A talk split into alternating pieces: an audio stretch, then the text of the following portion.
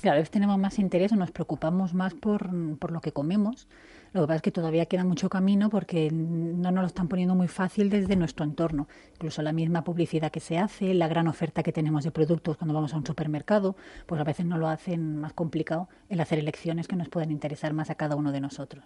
Quizás que es como vamos tan acelerado, aparte de mm. la agresividad a la que tú haces referencia de la publicidad o ese marketing que tiene cada producto, cada marca. que es muy agresivo, por cierto, y nos termina convenciendo de cosas que no son. Claro, nos crean una necesidad que quizás ni, ni, estaba. Efectivamente. Esto, por ejemplo, que se le ha dado una caña en los últimos tiempos a la firma Danone con sus milagrosas botellitas blancas que decían que te levantaba el sistema inmunológico, que te curaba el resfriado, que te curaba, en fin, patologías de estas transitorias que tenemos a lo largo del año. Y luego hay una empresa que, bueno, una empresa no, un, un estudio que se realizó, creo recordar, en Francia, que pone a caer de un burro, pone a parir a Danone que todo es mentira, que claro, pero es aquí que seguramente no tienen, no ofrecen otra cosa que no ofrezca el resto de otros marcas lo mismo. Mm. Pero es lo que tú dices, eh, las botellitas esta de la marca Danone hemos visto como José Coronado anunciando el bio y otras tantas celebridades de la cultura, del cine, del espectáculo anunciando mm. estas botellitas que al final tú te, te, dice, hombre, si la está consumiendo este hombre, me la está recomendando este famoso, tiene que ser verdad. Es que fijamos, fijémonos, si, deben tener beneficios económicos con ese tipo de publicidad, la inversión, la inversión que pueden contratar a estrellas claro, una cara famosa, una cara famosa, además las, las, caras que suelen utilizar son gente con las que tenemos, mm, pues muchísimo, nos caen mucho mejor, son gente más amable, gente que incluso la vemos de tú a tú, que no son superestrellas así tan grandes, sino gente que podríamos compararla con cualquiera de nosotros. Entonces utilizan, utilizan eso para, para que nosotros hagamos el producto mucho más atractivo. Incluso creamos que, pues, si me lo está diciendo este actor, que lo veo tuyo tan sincero, que lo veo yo tan campechano, ¿por qué me va a estar engañando? Quizá no se trate de engañar, pero sí que me puede inducir a nosotros, nos puede inducir a los consumidores a crear una necesidad o al menos a pensar que otras marcas no lo tienen, simplemente porque las otras marcas no destinan tanto dinero a hacer una campaña tan potente en televisión o en prensa o en radio. ¿Y qué de verdad, por ejemplo, en esto que yo te pongo aquí en la mesa, de estas botellitas milagrosas que tienen, lo, para hablar coloquialmente para la audiencia, que te dicen que tienen millones de bacterias, que a su vez estas bacterias están vivas, que si las consumimos yo no sé si el término es correcto porque hay quien me dice, no, eso no es así. Flora, flora intestinal eh, o ya no es correcto este término. El término correcto es microbiota, porque flora hace referencia a plantas y lo que mm. tenemos en el intestino no son plantas, son pequeñas células, pequeña vida. Entonces, porque se habla... Pero este concepto se ha utilizado hasta hace muy poco. La flora intestinal nos decía. Pues Entonces, el término correcto sería microbiota. Microbiota. Es pequeña vida, vida pequeñita. En el intestino. En el intestino. todos tenemos en nuestros intestinos, tenemos una serie de bacterias eh, que son buenas y que nos, que nos ayudan a protegernos pues de, de patógenos, otras bacterias patógenas que pueden entrar a través de la boca. Claro, Susana. Aquí entonces ocurre que tenemos millones de bacterias beneficiosas en, en nuestro intestino. Cuando tenemos una determinada enfermedad, nos dice el médico una semana de antibióticos, que eso es un eso es una bomba para nuestro organismo, pero evidentemente una bomba hecha para matar aquellas bacterias que han eh, invadido nuestro organismo y hay que quitarla del medio y se le mete el antibiótico que requiere, en este caso, el facultativo. Claro, aquí entramos en esto. Cuando nos medicamos una o dos semanas con antibióticos, también evidentemente estamos matando a las bacterias que nos benefician en el intestino, ¿verdad? Por eso los el tipo de productos que estábamos comentando, el, beneficio que tienen, ya no es la marca en concreto que puede ser Danone, sino cualquier leche fermentada que en su cuando nosotros la ingerimos sigue manteniendo una carga de bacterias elevada, esas sí que nos protegen frente cuando hay un, un problema con los antibióticos, pues nos ayudan a repoblar la flora o las bacterias que nosotros teníamos en nuestro intestino y que a causa del antibiótico pues las hemos también destruido. Entonces sí que es interesante que el consumo de este tipo de productos, pero no en concreto la marca, Danone, sino cualquier, de Danone, cualquier marca, cualquier marca en la que se utilicen lo que son fermentos lácteos, los que se utilizan para fermentar la leche, pues esos nos benefician a la hora de, repoblar y ayudar a mantener en mejores condiciones a las bacterias propias que tenemos en nuestro, en nuestro intestino. Lo que pasa es que la, publicidad que nos hace mm, Danone hace mucho hincapié en el sistema, en que aumenta las defensas. Y cuando hablamos de defensas, claro, es que cuando hablamos de defensas nos pensamos que las defensas están dentro del cuerpo ya, la sangre por ahí. Y hay que tener en cuenta que nuestra primera línea de defensa son precisamente esas bacterias que tenemos en el intestino, porque o bien a través de la, de la boca, a través del aire que consumimos, a través del agua que bebemos, a través de las manos, la contaminación que podemos llevar en las manos, nos tocamos la boca, a través de los alimentos, ahí nos entra la, mayor parte de la carga bacteriana y lo que nos puede producir enfermedad. Entonces, la primera línea de defensa de nuestro organismo frente a, las, a estas bacterias patógenas o malas son las bacterias que tenemos en el intestino. Lo que hacen ese tipo de productos es reforzar esas bacterias buenas, pero el de Danone y cualquier otro. Claro, ahora entramos en una época donde el contagio gripal hace su agosto. Sí. Yo esta mañana ya me montaba en el ascensor, no es que uno esté paranoico, evidentemente, ni mucho menos, ni me preocupa coger una... Eh, hombre, eh, no quisiera, pero no me preocupa coger un mm. catarro o una gripe, pero sí es verdad que si tenemos eh, una estimulación adecuada en nuestro propio sistema inmunológico, vamos de alguna forma evitar, ya hay gente con catarro o con gripe, ya la hay. Esta mañana, insisto, me montaba en el ascensor y había una compañera que es que apenas podía hablar, ¿no? No tiene malestar, no tiene calentura, pero se nota esa congestión nasal, esos ojos lagrimosos. Entonces, a través de la alimentación podemos reforzarnos esto. Claro, lo que pasa es que es importante que empecemos a dejar de pensar que hay algún alimento en concreto que es el que tenemos que tomar solo en este caso para hacerlo, sino que el hecho de que yo coma bien o que aporta a mi cuerpo todo lo que necesita va a hacer que mi sistema inmunitario esté en mejores condiciones y no dejárselo solo algún alimento en concreto. Por ejemplo, la vitamina C, cuando se habla mucho, pues toma naranja para el resfriado. La vitamina C va muy bien para, para, para no ya prevenir el resfriado, pero sí que tiene funciones en nuestro organismo que si están mejor, pues están más fuertes, nos pueden ayudar a protegernos o al menos que no sea tan intenso una gripe o un resfriado. Pero no quiere decir que solo tenga que comer la vitamina C de la naranja, porque si me dejo otra serie de alimentos por el camino, también me aporta otras sustancias que mi cuerpo también necesita para que tener nuestras defensas en mejores condiciones. Entonces sí que es muy importante el que comamos de todo y que comamos bien para tener un mejor estado, un estado de inmunológico, un sistema de defensa más fuerte. Por ejemplo, aparte de la vitamina C, ¿cómo podríamos equilibrar o potenciar ahora que llegan las bajadas de temperaturas y el contagio está es que yo puedo tocar esta mesa ahora mismo y aquí hay un compañero que ha estornudado y ha dejado ya aquí la carga viral esa que me va a producir. El componente de higiene es importante lo de lavarnos las manos cositas de esas. Pero por parte de la alimentación sí que es muy importante que el consumo que hagamos tanto de frutas no son solo la vitamina las, las naranjas que pueden, las tenemos más en mente como ricas en vitamina C sino un consumo adecuado de frutas y un consumo adecuado también de verduras, que en las verduras van muchos nutrientes de los que consideramos a lo mejor que no le damos tanta importancia, como pueden ser vitaminas y minerales, incluso otros, otros, otra serie de sustancias que no son nutrientes, pero que sí sabemos que tienen importancia en nuestro, sistema inmunitario, como antioxidantes, otros compuestos de este tipo, que tendríamos que tener en cuenta. Entonces, intentar que en estas fechas no nos falten las tres piezas de fruta al día, que incluyamos las dos veces al día las verduras, para ir aportando esta serie, este grupo de vitaminas y minerales que nos hagan que nuestro sistema de defensa esté, esté en condiciones. Aquí siempre decimos aquello que potencia, pero también supongo, es una, eh, yo supongo, no sé si esto es correcto, Susana Foy, habrá también algunos alimentos que, que hace todo lo contrario, que deprime el sistema, inmunológico.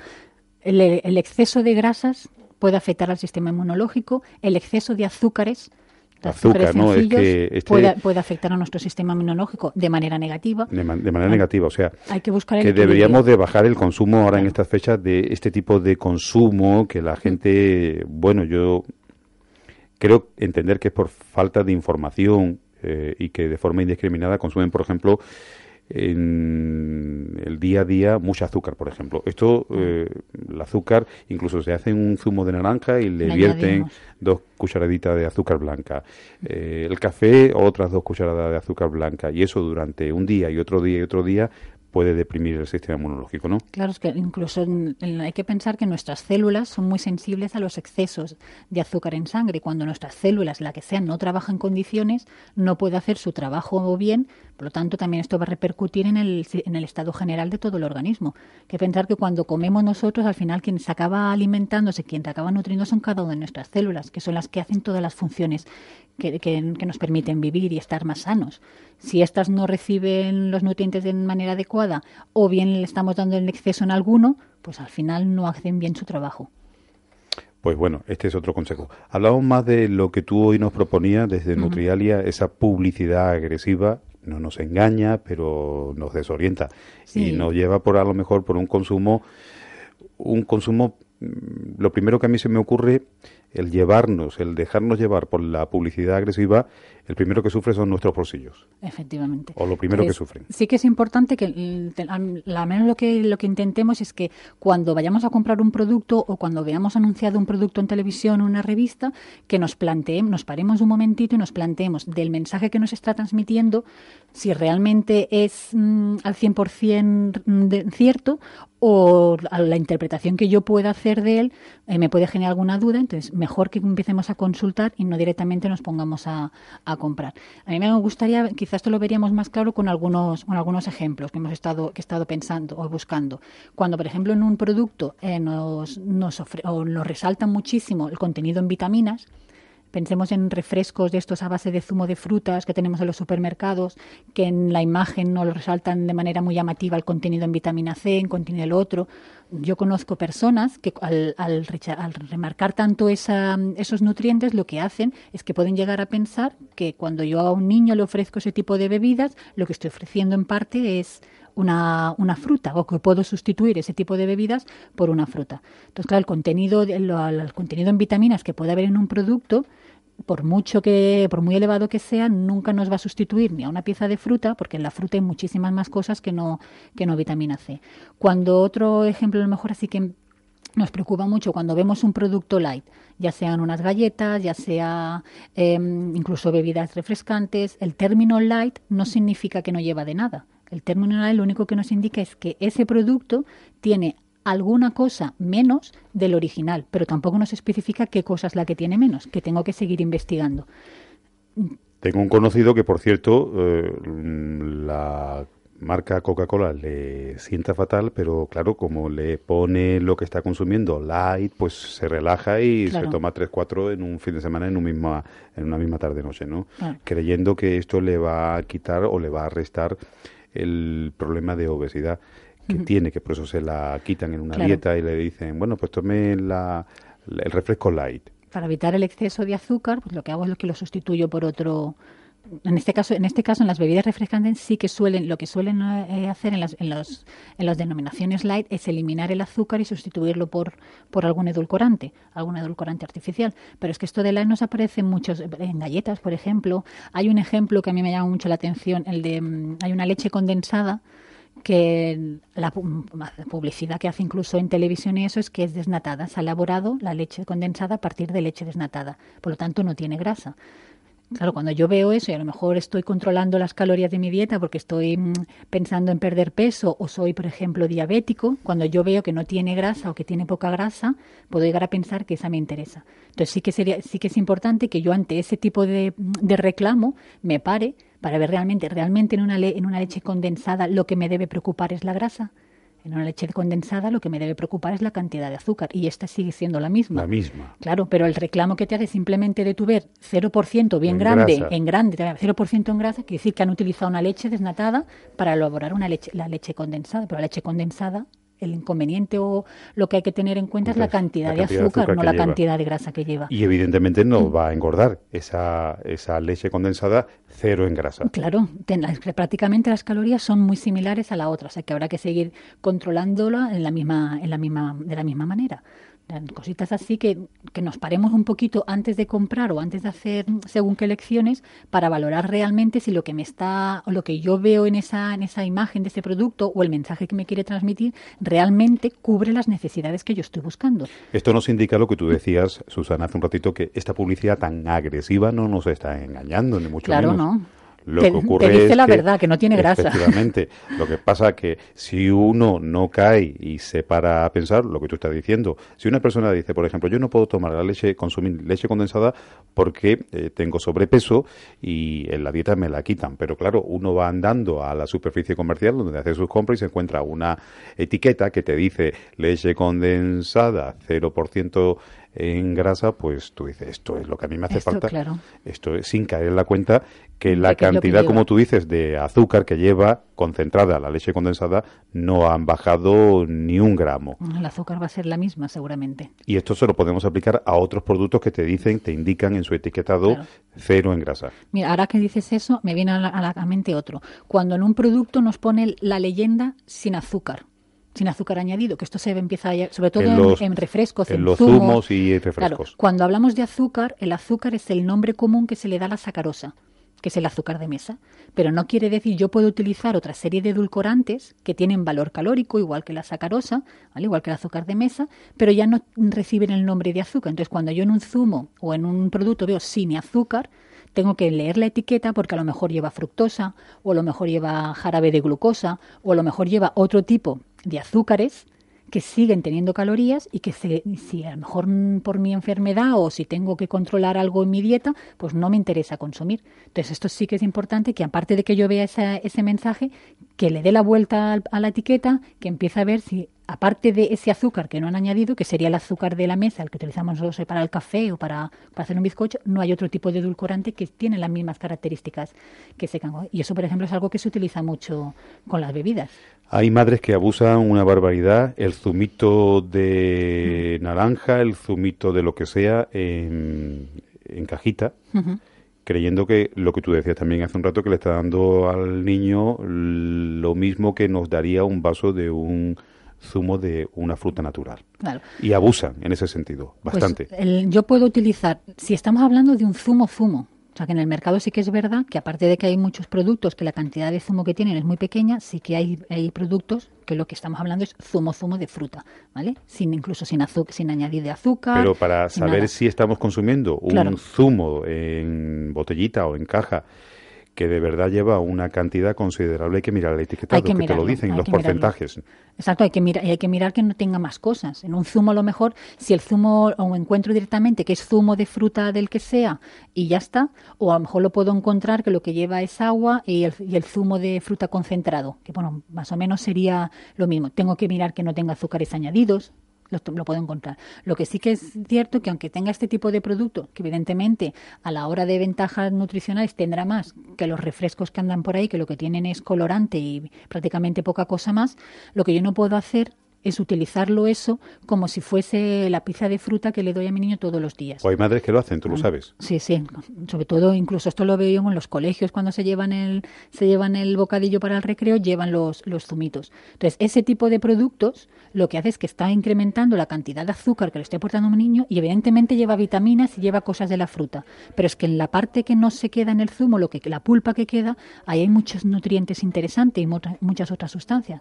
Por lo tanto, nosotros los, los nutricionistas lo que decimos es que el, el caso de que yo tome este tipo de bebidas de manera ocasional, pues no va a pasar nada, pero que nunca pues, va a sustituir a la pizza de fruta original, a la que se corta, le pelaríamos o le trocearíamos y el niño se comería, se comería de esta manera. Y eso sí que es una cosa que tenemos que empezar a tener en cuenta los, los que vamos comprando esta serie de productos para los más pequeños. Llegado a este punto de la conversación que mantenemos con Susana Foix de la empresa Nutrialia aquí en Jerez, eh, les recuerdo un teléfono por si alguna persona quiere hacer directamente como experta en nutrición algún tipo de consulta con la alimentación o una orientación que quiera eh, plantearse para bajar de peso. 956 14 98 33 956 14 98 33. Este es el teléfono de la radio. Pero también hay un teléfono que nos lleva directamente con Nutrialia. El de Susana Foix sería el 661 161 141. Lo repito, 661 161 141. Hoy abordando el tema de la publicidad, que está muy bien, que le hagamos caso, pero que nos planteemos que mm, tenemos que mirar el etiquetado de esos productos que nos anuncian, porque el marketing luego hay que pagarlo, se refleja en el precio final del producto. Y a lo mejor, como nos dice, o casi seguro, en un alto porcentaje de productos similares, vale mucho más barato y tiene prácticamente lo mismo. Este es el mensaje que hoy queremos dejar en la radio. Exacto.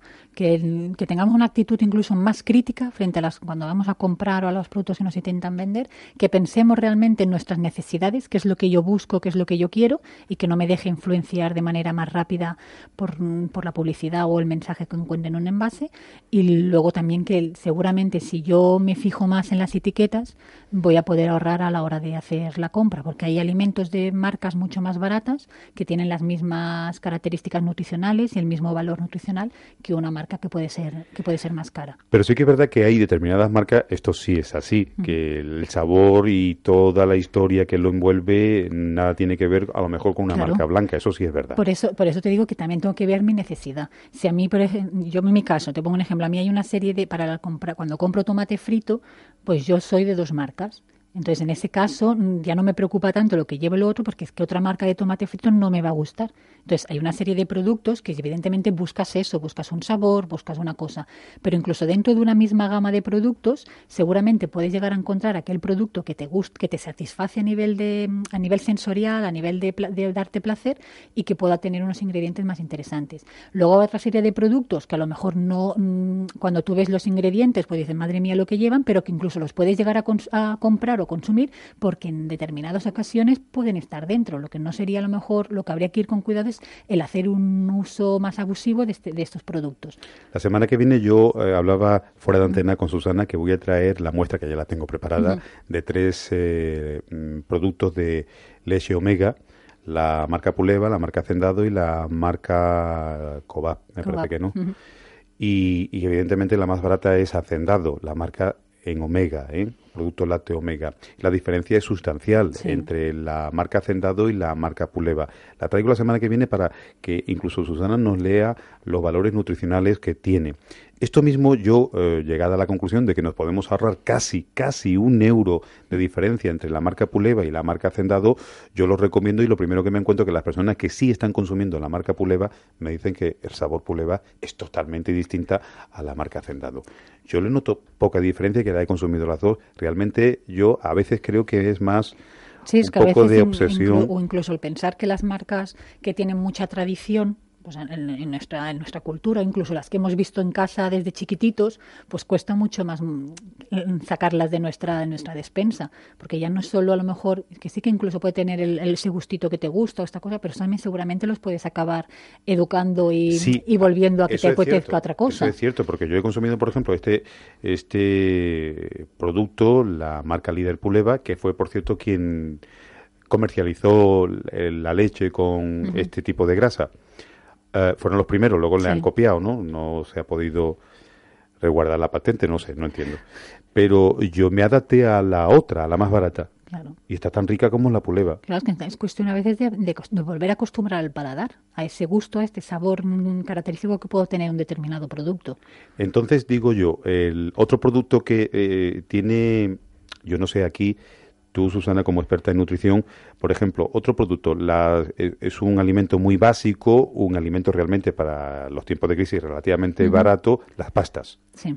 Tenemos, por ejemplo, eh, también eh, estamos con tres productos, la marca blanca de Carrefour, la marca blanca de Mercadona y la de toda la vida, las pastas, gallo.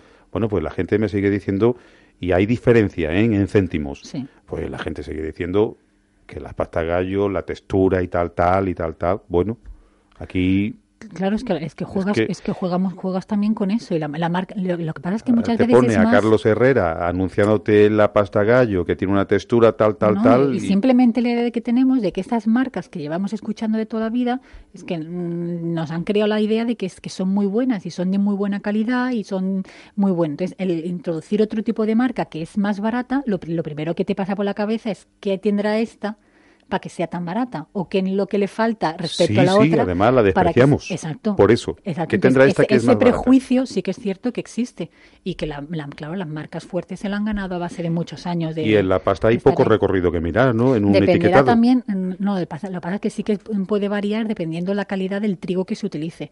Entonces, tú puedes ver que son, las pastas que son de mejor calidad son aquellas que cuando tú pones la pasta en el agua no, no enturbian mucho el agua. Hay algunas pastas que tú metes la pasta en el agua hirviendo y rápidamente ponen el agua blanca. O sea, o sea que si yo veo esto que me ocurre, yo meto la pasta y se me enturbia, es sinónimo de que no es muy buena El- calidad. Claro, el- la calidad del trigo a lo mejor no es no es lo que vamos las pastas se habla por el trigo duro o menos duro Sí. entonces cuanto más duro es el trigo mejor calidad tiene la pasta pero no estamos hablando de calidad nutricional sino lo que vamos a decir la textura esa mm, Porque ese en, punto. en valor nutricional posiblemente valor sea lo mismo, es lo ¿no? mismo, Es lo mismo lo porque mismo. la materia es la misma. Claro, entonces lo que es- tú, depende de si eres más o menos sibarita con el tema de la pasta, pues entonces puedes preferir unas u otras.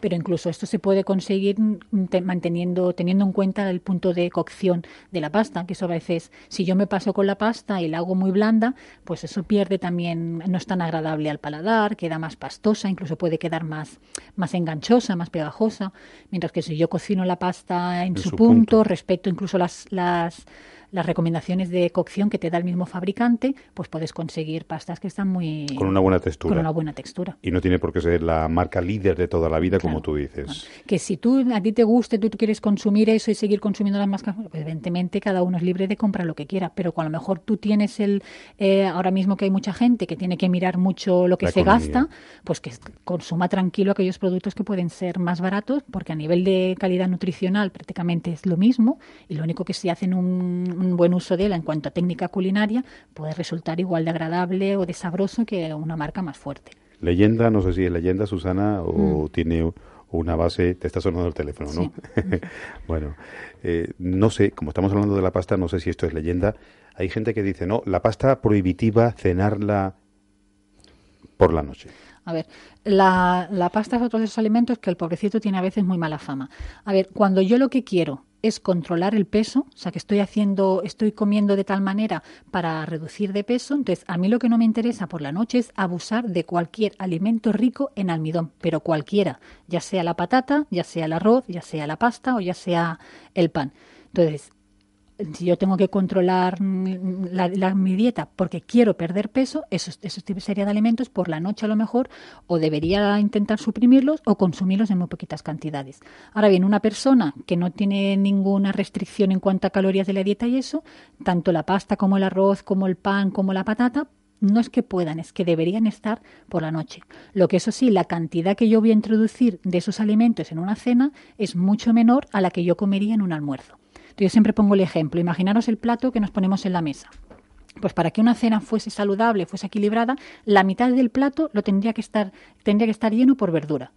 ¿vale? De la otra mitad que nos queda, lo partimos por la mitad, o sea que nos quedaría un cuarto que reservaríamos a la parte de alimento proteico, el pescado, la carne y el huevo. Y el otro cuarto que nos queda sería para una guarnición que nos proporcionase almidón, ya sea patata, arroz, pasta, incluso guisantes o algún tipo de legumbre. Si yo marco esas proporciones, ni la pasta engorda por la noche, ni el pan, ni el arroz, ni la legumbre. Y así sería la manera de comerlo. O sea, en esta división, en un plato, por ejemplo, imaginaria que estamos haciendo en la radio, Susana, le estamos dando importancia, más importancia, la proporción de esa división A a, la las verdura, verduras. sí. O sea, cogemos un plato para que la gente se haga una idea, eh, las madres en este caso, madres y personas que tengan que hacerse su comida a diario. Cogemos el plato, lo dividimos eh, Por en mitad. principio por la mitad. Esa mitad debería estar rellena verduras. de verduras. Luego la otra mitad la dividimos en dos partes. En dos partes. Y una parte sería proteica, ¿no? Exacto, para la carne, pescado o el huevo. Y la otra tendría que haber la guarnición de, de alimento rico en almidón, ya sea la patata, o sea arroz, o sea pasta, o incluso legumbre. Pues unos guisantes o acompañándole legumbre, que normalmente la legumbre la solemos poner solo en la hora de los almuerzos. Y como guarnición en una cena también podría ser interesante. Esas serían las proporciones ideales para, para un almuerzo o para una para cena. una cena, esa Ah, sería la proporción cena. para una cena. Para una cena. Para una cena. Que incluso fíjate, si tú te vas, tú vas mirando las eh, cómo suelen cenar las familias en casa, esa proporción no se cumple. Se le da mucha más importancia al, al alimento proteico, Sí. que es lo- incluso si no aparece la verdura no pasa nada y algunos sí, veces sí que suele aparecer el pues el hidrato de carbono, pues ya sea en forma de pan o unas patatitas o algo así, pero el- la que se le suele dar más prioridad es al alimento proteico, cuando debería ocupar solo una cuarta parte de, de nuestro plato. Y aquí hemos dicho también que hay una costumbre, una tradición de bueno de época que cuando hemos remontado, ahora no que estamos en crisis, pero eh, en los o- 80, pues poner un primer plato, un segundo plato, el postre. Es innecesario todo esto. Claro, sí, seguramente en un, plato completo sí que se, sobre todo estamos hablando de una cena, que en una cena el primero ya no tenemos tanto tiempo para quemar el exceso de calorías que yo pudiera hacer. Eso es como si yo, yo voy. siempre pongo el ejemplo, eh, Susana, como si fuéramos un vehículo que nos llena Claro. de gasolina y lo metemos en el garaje. Exacto. Es decir, nos llenamos de gasolina y nos vamos a la cama. Y luego, aparte de que mi cuerpo ya no va a gastar, eh, mm, se- norma- por aquí en la zona en la que solemos vivir, en España solemos cenar muy tarde.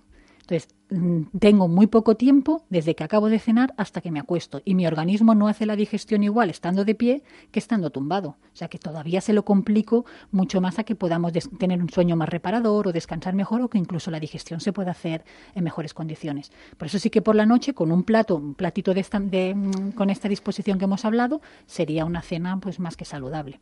No le debemos de tener entonces tanto miedo a eh, cenar unas buenas pastas. Mm. Eso sí, si tenemos un problema de sobrepeso o queremos perder peso, tenemos problema de obesidad, lo que hay es que la cantidad, controlar la cantidad. La controla la cantidad y dependiendo del caso, a lo mejor sí que a lo mejor la, la- la evitaríamos durante la, por, las, por las noches, pero solo en el caso de que tuviera que perder peso. En el resto de personas deben entrar dentro de, la, de su alimentación normal. ¿Y eso de la cantidad, cómo, cómo lo planteamos? Mal- Por ejemplo, un- si vamos a cenar un plato de pasta, porque, en fin, es, lo, es tarde, no he comprado nada eh, para eh, tener la cena y, bueno, abro el, no sé, el, mueble y me encuentro, bueno, pasta me hago, que la hago en un ratito, que le echo un poquito de tomate, Vale. frito, tal, tal. Pues pens- primero pensar, mm, por la noche quizá deberíamos comer la mitad de lo que yo me pondría en un almuerzo. O sea que mi- si mi plato, es, todos sabemos lo- la cantidad de pasta o de arroz que yo me pondría a la hora de en un almuerzo. Pues por la noche va a ser la mitad de lo que yo estoy comiendo.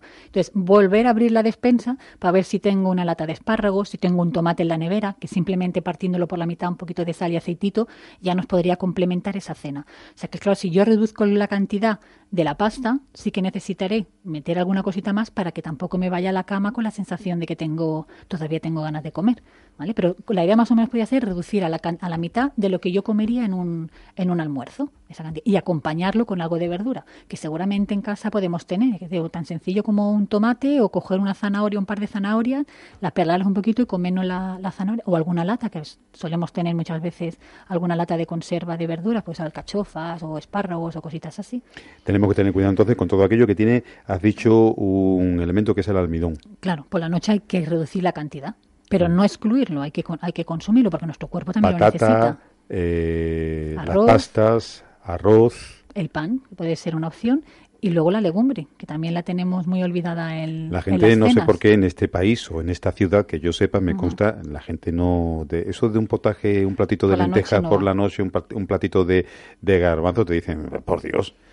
Se Hombre, es que también quizá- consumir. Claro, quizá lo que pasa es que no lo consumiría igual como lo consumo en un almuerzo. Entonces, a lo mejor yo no me comería una berza por la noche ni un potaje, así, pero, mm, por ejemplo, una legumbre salteadita con unas verduras, eso es fácil consumirla. O tener unas judías blancas eh, cocidas y saltearlas con unas judías verdes, es una cena, sigue siendo una cena ligera y no es haberme comido un potaje de, de alubias. Tampoco va a ser la cantidad que yo me comería en un potaje, porque va a estar en menor cantidad. Bueno, estamos casi ya abordando la recta final de este apartado que dedicamos a la nutrición.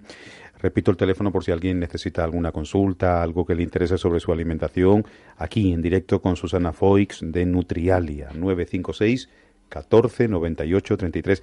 También, por cierto, estamos en Facebook, en el muro de Marcos Perla, por si alguien quiere dejarnos aquí algún tipo de pregunta.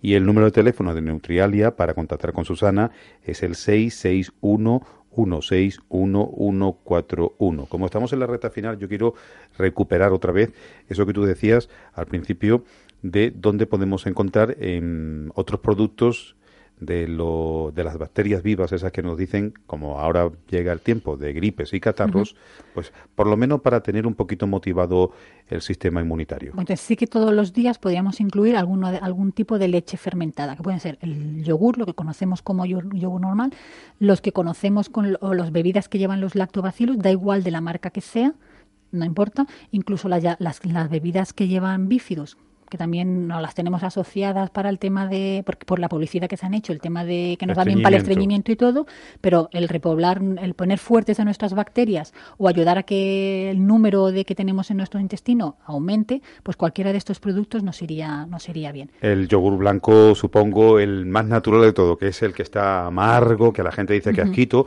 ese es el mejor de todo, ¿no? Eh, eh, me refiero... Sí, sí, eh, sí lo que pasa es que sí me gusta, claro, lo que no tiene es el azúcar o el edulcorante que pueden utilizar los otros, pero que si en- para consumir ese tipo de productos eh, yo tengo que añadirle trocitos de fruta o tengo que añadirle otra cosa, bienvenido sea Se los le puede trocitos de añadir fruta. perfectamente, por ejemplo, un, el yogur blanco, el Sí. natural, el de toda la vida, el que no lleva edulcorantes, no lleva azúcar. Por ejemplo, le podemos añadir un poco de miel, miel natural. Sí, claro que sí. Es ideal. La miel Sí, no sí. tenemos por qué tener. Lo- hay que controlarla igual que la otra en cuanto a cantidad, porque el exceso sigue Pero- siendo un tipo de azúcar, pero, sería más miel, interesante. Esta miel tiene más beneficio, o sea, tiene bene- algún beneficio. Lo que pasa es que en la, en la miel, por ejemplo, o en el azúcar moreno, para obtener realmente un beneficio importante, debería consumir mucha cantidad. Bastante cantidad. Y entonces, al consumir tanta cantidad, el exceso de azúcar también se me dispararía y no sería tanto. Ahora, si yo tengo que elegir el poder ponerle, el, el- endulzar un yogur con un poquito de azúcar o con un poquito de miel, si puedo optar por la miel o por un azúcar mm, de caña o un azúcar moreno, mejor que mejor. Pero que no tengo... Ojo, una cosa que voy a decir con el tema del azúcar. No tengo nada en contra, no vaya a ser que un azucarero no me esté No. oyendo y dice, este- no, yo estoy dando solamente en este Opciones. apartado también eh, de lo que uno conoce. Hay azúcar blanca que le echan una- un tinte, la, en fin, que la ponen morena y no es azúcar Claro. integral. Para que la que gente que hay, que, buscar. hay que mirar bien la etiqueta sobre ese producto. Que entonces aquí no, se- no, no es que nos estén engañando, pero si Susana nos está diciendo la azúcar integral, la azúcar morena, un azúcar de caña. azúcar de caña, pues que miremos bien el etiquetado si procede de azúcar de caña de verdad o es la azúcar blanca, el cristalito este de toda la vida de Dios, que le han echado un edulcorante, para- un tinte. Y, luego pensar que si el- yo- mi consumo de azúcar de azu- o de azúcares in- que van incluidos en nuestros alimentos a lo largo del día es pequeño, el que yo le ponga una cucharadita de azúcar en el yogur que me tomo, en el café, eso no va a ser tampoco ningún problema, sino que formaría parte. Entonces, cuando tú hablas de leches fermentadas, te refieres a los lácteos yogures, en este caso, y lo los que, líquidos. lo que- entendemos lo que entendemos por yogur pasa que el nombre de yogur solo se le puede dar a un determinado tipo de producto pasa que nosotros coloquialmente al- llamamos yogur a todo pero que nos fijemos que tengan bacterias las bacterias o fermentos lácteos que pueden Y esto ser es muy importante. Hay gente que compra el yogur o el vasito de lactobacillus, etcétera, etcétera. Lo deja en el coche una hora, dos Sí. horas.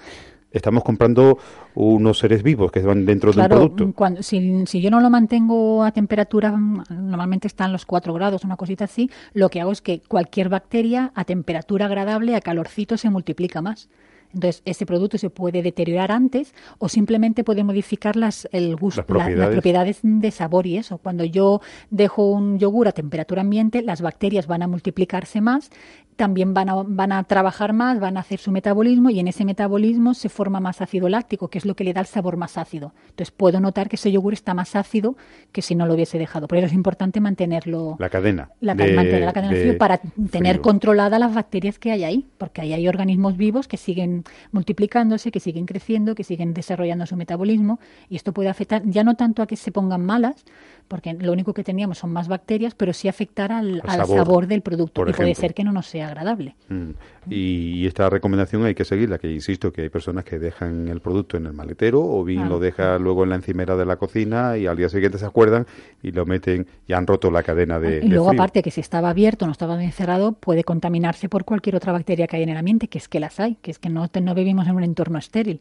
Entonces, ahí es un sitio donde está lleno de nutrientes para que se multipliquen otras bacterias. Este tipo de productos nos decía Susana que nos va a ayudar a estimular nuestro eh, sistema inmunitario ahora que llegan los contagios de la gripe y los catarros. Eh, mismamente esto pues, se puede aplicar, decíamos también, en este diálogo que estamos manteniendo con aquellas personas que han sufrido una enfermedad y que han estado medicándose con antibióticos durante dos semanas. Es que incluso si nosotros no somos consumidoras habituales de leches fermentadas, cuando estamos en tratamiento con un antibiótico, sería como parte del tratamiento, aparte del antibiótico, tomar algún tipo de bebida fermentada, porque se va a destruir, el antibiótico va a destruir lo bueno y lo malo. Entonces aquí es importante volver a recuperar en cuanto antes pues las bacterias propias que teníamos en nuestro intestino. Entonces en tratamiento obligatorio sería casi el consumo de este tipo de productos. En los productos de lácteos me refiero a la leche, ahí, ahí no hay bacterias ni nada de eso. la, leche como, la leche como tal no deben haber bacterias. Claro, pues están, bueno, si, hay bacterias seguramente son patógenas. patógenas, efectivamente, porque eso se ha sometido a unas temperaturas que se ha matado todo, ¿no? Se supone que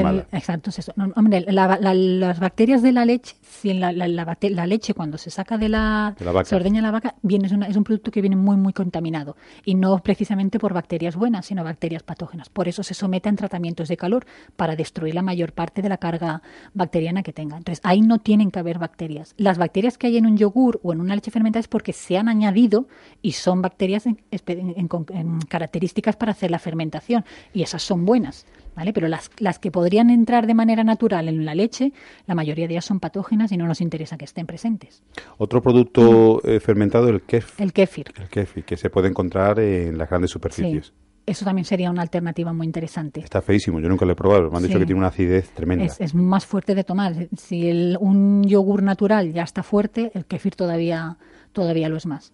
Pero bueno, se puede. Yo, por ejemplo, me lo, yo, estoy, yo soy consumidora de kefir y yo lo, le añado canela al kefir por las mañanas y ahora lo que estoy utilizando es la stevia. La, stevia en planta, la muelo, me queda un polvito y, y, queda dulzón. Y lo toma, mi niña tiene ocho añitos y lo tomamos las dos en casa para como desayuno. O sea que, lo que pasa es que es fuerte, es un sabor esto fuerte. te refuerza el sistema inmunológico. El sistema inmunológico y luego el kefir también tiene otras, pues a nivel de, del sistema digestivo, también ayuda a las digestiones y otra serie de propiedades que también son, lo hacen muy interesante.